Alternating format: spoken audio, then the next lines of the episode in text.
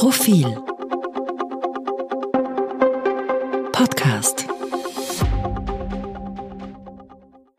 Sie hören den aktuellen Profil-Leitartikel, geschrieben und gelesen von Robert Treichler. Warum der Westen siegen muss.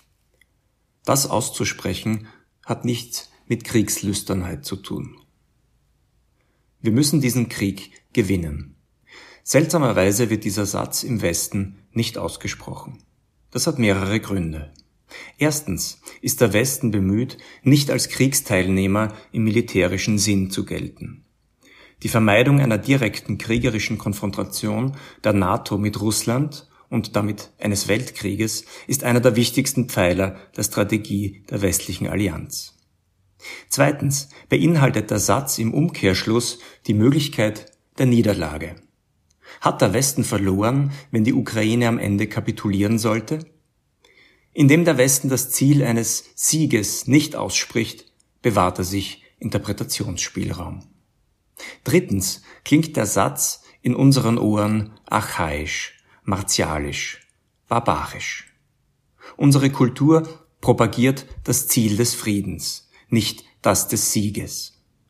Profilkolumnistin Elfriede Hammerl formulierte in ihrem Kommentar Rückkehr des Heldentums ihr Unwohlsein angesichts einer Renaissance von tödlichem Heldentum und archaischer Mannesehre. Alle drei Argumente dafür, das Wort Sieg nicht in den Mund zu nehmen, haben etwas für sich. Nein, der Westen sollte Putin keinen Vorwand für militärische Provokationen in Richtung NATO liefern. Nein, die Festlegung, welches Szenario eine Niederlage darstellen würde, wäre nicht hilfreich. Und nein, Kriegslüsternheit kann niemand brauchen.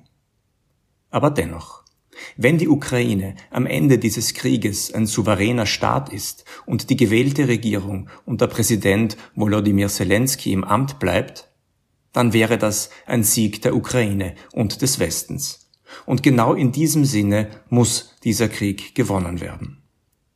Der Grund dafür sind nicht präzivilisatorische Motive und toxische Männlichkeit, sondern das, was man Weltordnung und Sicherheitsarchitektur nennt. Wenn nämlich Putin diesen Krieg gewinnt und die Ukraine zu einem Vasallenstaat Russlands umfunktioniert, dann kann sich Europa nicht mehr sicher fühlen. Es würde bedeuten, dass nicht nur die militärische Abschreckung verloren gegangen ist, sondern dass auch der Versuch, eine neue Form der wirtschaftlichen Abschreckung zu etablieren, gescheitert ist. Polens Außenminister Zbigniew Rau schreibt in einem Kommentar für das Portal Politico, wenn Russland im Krieg gegen die Ukraine als Sieger hervorgeht, wird die Anwendung von Gewalt ein neuer Standard in der internationalen Politik. Vor diesem Hintergrund müssen alle Anstrengungen der westlichen Allianz betrachtet werden, auch die, zu denen sie sich bisher nicht durchringen konnte. Etwa die umstrittene Frage eines Embargos für russisches Gas. Bleiben die Verträge mit Russland aufrecht, dient dies der Versorgungssicherheit. Allerdings im schlimmsten Fall um den Preis der Sicherheit der Grenzen in Europa. Was das konkret bedeutet, zeigen die Bilder aus Kharkiv und Mariupol. Wladimir Putin und seinesgleichen würden aus dem Sieg Russlands gegen die Ukraine den Schluss ziehen, dass eine militärische Spezialoperation ein probates Mittel der internationalen Politik ist. Tut ein Staat nicht, was der autoritäre große Nachbar will, marschieren die Truppen ein. Das ist es, was der Westen verhindern muss, und das kann er nur mit einem Sieg. Das auszusprechen ist kein Rückfall in die Barbarei, sondern eine elementare geopolitische Wahrheit des Jahres 2022. Der Vorwurf, die Ukraine und ihre westlichen Verbündeten kippten angesichts der russischen Invasion in eine Art von Kriegstaumel, geht ohnehin ins Leere. Die Ukraine führt einen Verteidigungskrieg auf eigenem Territorium. Sie ist zahlenmäßig weit unterlegen und sie hat das Völkerrecht auf ihrer Seite. Der Westen unterstützt sie mit Abwehrwaffen und niemand verschwendet einen Gedanken an einen Rachefeldzug gegen Russland. Auch die Helden, die dieser Krieg hervorbringt, entsprechen nicht dem Klischee des Militarismus.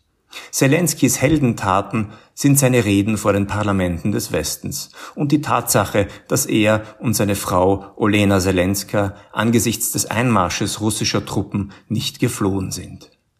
Auch die russische TV-Redakteurin Marina Ovsjanikova, die ihre Existenz aufs Spiel setzte, um live im russischen Staatsfernsehen die Propagandalügen anzuprangern, ist eine Heldin.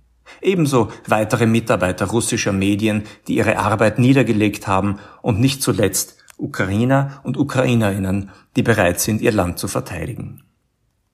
Wir sollten keine Angst vor dieser Art von Heldentum haben und auch keine Angst davor auszusprechen, was das Ziel des Westens sein muss.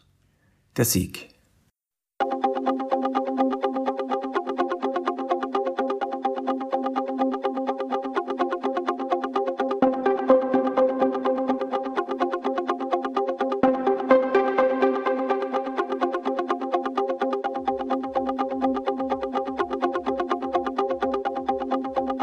Mehr zum Thema auf Profil.at.